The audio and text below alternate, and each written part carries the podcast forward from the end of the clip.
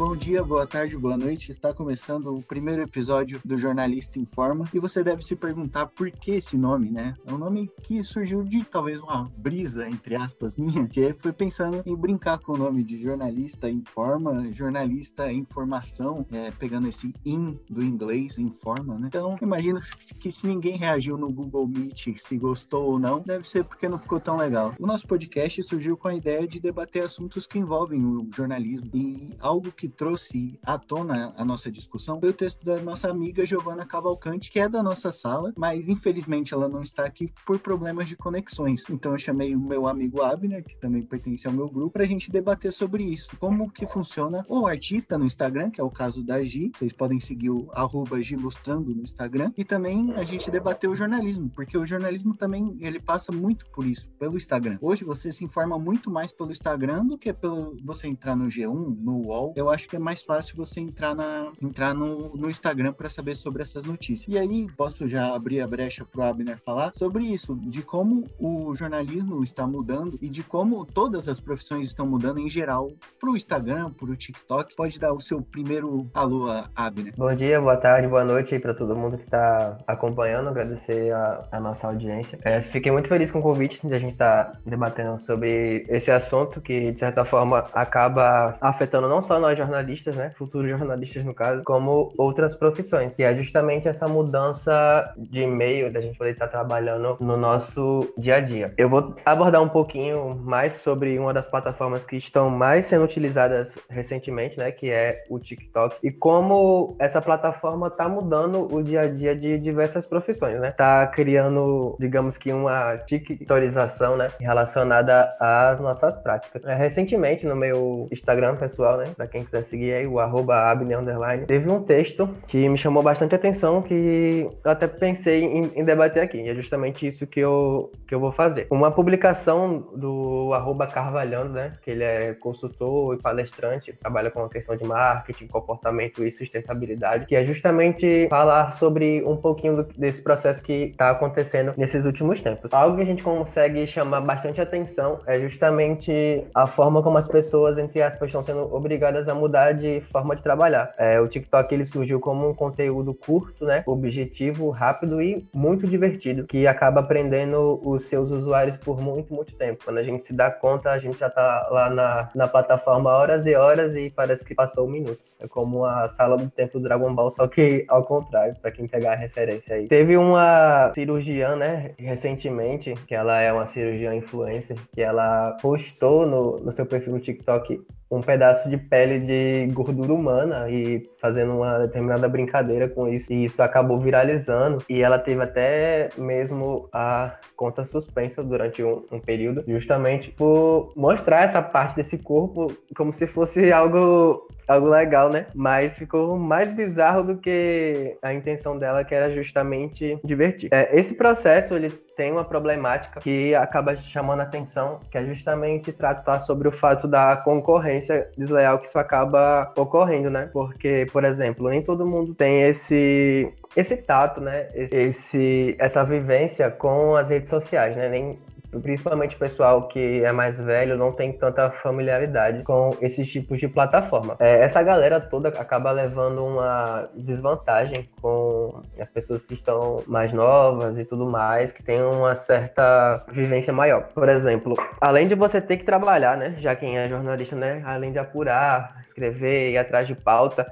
essa pessoa ainda tem que ficar responsável por gravar, editar, sempre estar atualizado com o que está acontecendo no mundo digital e principalmente na plataforma, o que está viralizando, quais são as tendências e tudo mais. E isso acaba gerando uma determinada sobrecarga porque além de você fazer o seu trabalho que você aprendeu a fazer normalmente, você ainda tem que se preocupar com o que está acontecendo em relação à plataforma. É algo que é bastante desleal, justamente por ter a questão do algoritmo, né? Nem todo mundo sabe como o algoritmo funciona, e ele, todo mundo reclama também que ele é meio, meio maluco, às vezes não, não dá para saber como ele acaba funcionando, às vezes você mesmo fazendo o que está em moda, o que está sendo feito por todo mundo, você acaba não, não viralizando. E isso né, dá um trabalho absurdo para no final das contas ter esse tipo de decepção. Mas é, a questão desse, dessa problemática ela é bem vasta e eu e Gabriel agora a gente vai dissecar esse assunto e falar um pouquinho mais sobre isso. Pegando aqui que o Abner foi substituído pela Gi, né, neste podcast,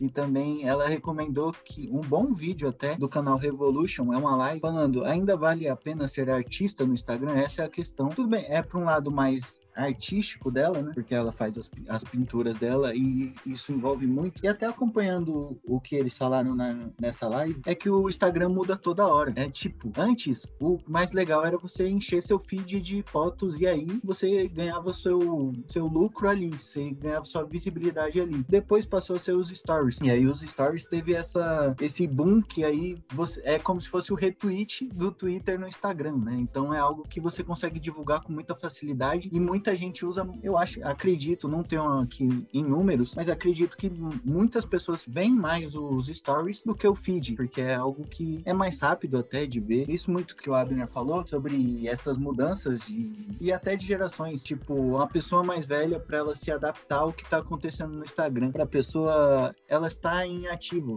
Pega um exemplo do William Bonner, por exemplo. Ele sempre aparece ainda, querendo ou não, ou no Twitter ou no Instagram, ele sempre consegue ter seu espaço em evidência, mesmo tendo o horário mais nobre possível da televisão, que é na Globo, é no horário que a família toda está reunida na sala para assistir ele falando sobre as notícias. Mas hoje existem pessoas no Instagram que são, eu acho que pode-se dizer que são mais conhecidas que o William Bonner só porque sabem usar essa estrutura. E acho que isso cabe muito no debate do jornalismo, porque teve até uma pesquisa do do, do ECA da USP, eles falando que no, no jornalismo, as páginas de jornal começou a abordar muito mais a, o fotojornalismo, o acontecimento ali, pegando o exemplo dessa semana, do que aconteceu no Afeganistão, eles colocam as fotos que for, tem aquela foto do avião que é muito chocante, né? E eles preferem é, dar mais visibilidade, compartilhar aquela foto do que compartilhar a capa do jornal. Ainda acontece isso de compartilharem a foto do jornal no feed e tal,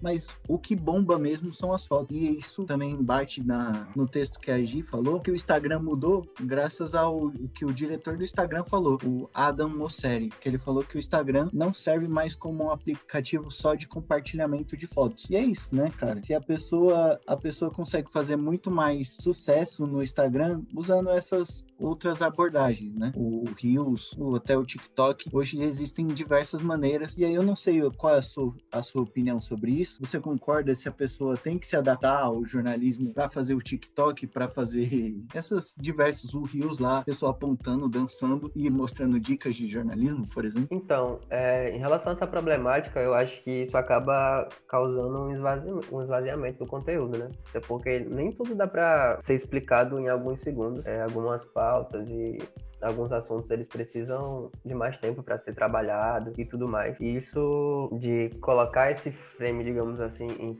poucos segundos acaba tendo que ser podado, né? Muita coisa sendo colocado só o principal e algumas coisas precisam de contexto e tudo mais. E acaba sendo bastante prejudicado em relação a, a questões das profissões, porque nem tudo é uma brincadeirazinha que, que vai viralizar e tudo mais. É importante lembrar também que, por exemplo, nem é todo profissional que gosta de fazer esse conteúdo, né? Muitas vezes ele acaba não tendo essa espontaneidade, né, de fazer aquilo porque gosta, mas sim para estar tá preso no, no algoritmo. Algo que, por exemplo, todo mundo tá fazendo e eu preciso fazer para poder ser visto, para poder ser lembrado, para poder estar tá em, em, evidência, que é justamente fazendo com que não haja esse ar de naturalidade que acaba sendo o que as pessoas gostam de fazer. Porque quem trabalha, normalmente trabalha porque gosta, ama fazer aquilo. E quando você não, não pode, né, digamos assim, fazer como você é acostumado a fazer e ter que ir junto com, com o rebanho, é, eu acho bastante complicado, independente de qual seja a profissão. Para quem é jornalista, né, muitas vezes tem até uma familiaridade, justamente por ser uma área assim, mais dinâmica, mas quem trabalha com, com outras áreas, é,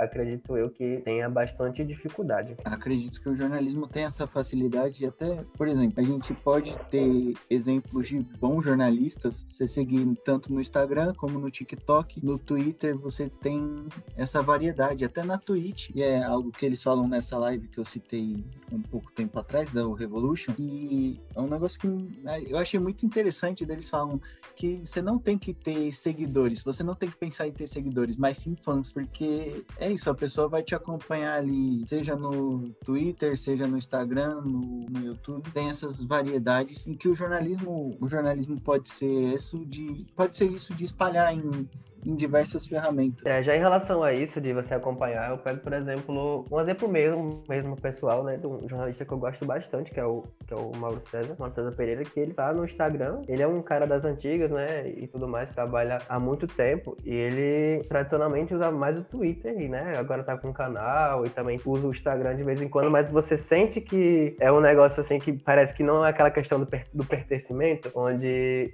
ele é acostumado a fazer outros tipos de, de coisas, outros tipos de pautas e outra forma de se comunicar. E quando está em outras plataformas, você vê que fica, fica diferente. Parece que não, não é aquela pessoa para quem é acostumada, seja lá com, com qual jornalista ou pessoa que você acompanha há muito tempo. Você não, não, não acaba sentindo essa questão do pertencimento. E isso acaba acontecendo também com as pessoas que são, são mais velhas, de outra, de outra geração. Elas acabam tendo esse tipo de dificuldade. Algo também que acho que já encaminhando para o final do nosso debate, era sobre, sobre isso, de querer, do jornalista, a gente vê pela nossa turma, até que né, muitos professores falam que a nossa turma é muito participativa e tal, mas quase a maioria fala que é muito tímido. E existe esse, ainda mais com essas restrições, assim, você, para você fazer sucesso no Instagram, para você ter seguidores, assim, a gente sempre se importa. Eu acabei de falar desse negócio de fãs, mas querendo ou não, os números de seguidores sempre importam. E aí você vai ter aquele receio de postar um stories para falar, sei lá, qualquer acontecimento que aconteceu no seu, no seu bairro. A gente aqui mesmo com o podcast, de compartilhar nos stories falando, aí rapaziada, escuta o nosso podcast aí, porque sempre dá esses estralos. E eu acho que, apesar de da gente ser, ser meio fechado para isso, é, essas aberturas que as redes sociais dão, elas são os caminhos que a gente tem que abordar. Por exemplo, eu tive um Twitter falando sobre futebol, é, o Abner falou do Mauro César, eu conseguia conversar com o Mauro César, que também era que era o jornalista que eu me inspirava. E aí eu acho que pode ser esse caminho para diversas pessoas. É, nós temos alguns outros exemplos na sala sobre perfis de cinema, de o próprio da GID sobre artes. Então é, é isso, a gente, deba é, a gente debate sobre esses problemas que tem sobre o Instagram, sobre TikTok, sobre o que está se tornando nas profissões, mas também é algo que a gente tem que partir da nossa cabeça assim. A gente tem que tentar, porque eu, pelo menos, eu fiz isso. O que me aproximou do jornalismo foi tentando inserir no meio de esportes, porque eu sou mais, eu sou mais do lado esportivo, do jornalismo esportivo. Então eu ficava lá no Twitter jogando qualquer coisa, as pessoas me seguiam e eu achava isso o máximo. Até hoje faço isso de vez em quando, mas queria saber também a sua opinião, Abner, sobre isso. Da, é, é meio difícil debater sobre esse tema de timidez, mas é algo também que a gente tem que superar essa barreira no jornalismo, né? É, por exemplo, levando já para uma perspectiva minha relacionada a isso da questão de se expor e tudo mais, eu tenho uma certa resistência. Eu passo horas e horas vendo memes, mas eu nunca me imagino criando esse tipo de coisa, porque eu fico pensando, meu Deus, como é que esse pessoal consegue pensar em tanta coisa em tão pouco tempo e, acaba criando, criando, criando, principalmente em relação à questão de rios, né? Pessoas assim que fazem postagens diárias ou até mesmo três, quatro todo dia. Da onde que esse pessoal consegue? Eu fico abismado. Já levando pro meu âmbito do meu Instagram pessoal, não tenho muito isso. Eu, eu, eu me sinto a minha liberdade de, de poder estar tá postando. Mas como você falou, é algo bastante importante, que é justamente essa questão da, da tentativa. Parece que o. Parece não, o Instagram está criando meio que um, uma forminha de, de sucesso, de, de viralização, onde você seguindo essa, esse modelo, a, a chance de você viralizar é muito grande. Pior que às vezes, mesmo você fazendo isso, você não consegue. Por exemplo, tem teve um vídeo agora que recentemente que viralizou, não só aqui no, no RM, mas também todo o Brasil, de uma mulher que ela tava no cemitério e tal, fazendo, falando uma história sobre isso, que ela viralizou. Bem engraçado. E eu tava até vendo a entrevista dela, ela falou que postou, né, sem intenção nenhuma e acabou viralizando e sendo reconhecida, né, a nível a nível nacional. Mas esses casos de, de viralização assim, né, aleatório, eles são, são raros. Normalmente a plataforma em si, não só o Instagram, mas como o TikTok, Kawaii e várias outras aí que são da mesma forma, você tem que seguir basicamente esse esse modelo deles para conseguir ter uma chance maior em relação a, ao algoritmo. É, não, não se trata de algo fácil, né, gente? Eu mesmo falando sobre tentativas, até meu Twitter ser seguido pelos jornalistas que eu gostava, eu tive que criar outros três, quatro contas falando sobre futebol para ver, para achar esse caminho. Então, acho que parte disso é, é, a gente teve esse debate aqui sobre engajamento, porque eu acho que envolve muito o que a gente vai trabalhar no futuro. O Abner falou no início sobre a tictorização das profissões, e eu imagino que isso deve continuar por um bom tempo. Não sei qual é a visão do Abner sobre isso, mas imagino que deve continuar por esse tempo. E imagino que não deve existir outros formatos assim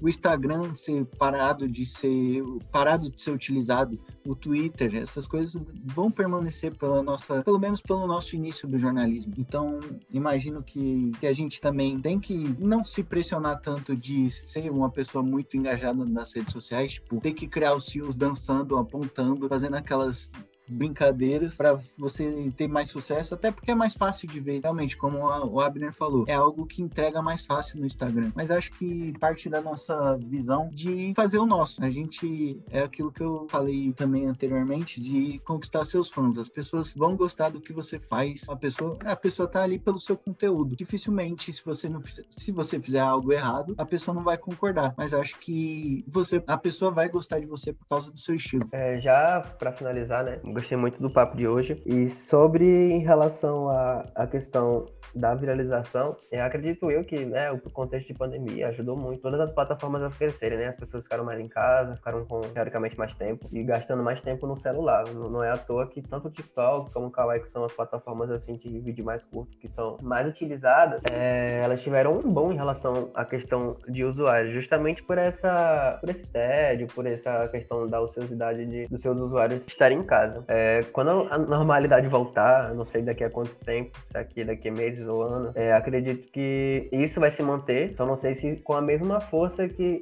acaba tendo hoje, né? Chegando agora no, no final, queria agradecer, Gabriel, pelo convite e todo mundo que acompanhou a gente aqui até o final. Foi bastante interessante bater esse papo, não só por ser um trabalho, mas justamente por ser um, um assunto que está no nosso cotidiano, vai estar por muito tempo e acredito que, independente da profissão que você for seguir, não só do ramo jornalístico, né? Mas qualquer ramo está sendo afetado por esse, por esse processo. Queria agradecer a todo mundo que, que escutou e acompanhou a gente. Muito obrigado. A satisfação está estar novamente com a Adrian, a gente que já está gravando o, 35 podcast nesse semestre, mas é sempre um, um prazer. É, agradecer a todo mundo que escutou até o final. Um grande abraço. Tchau, tchau.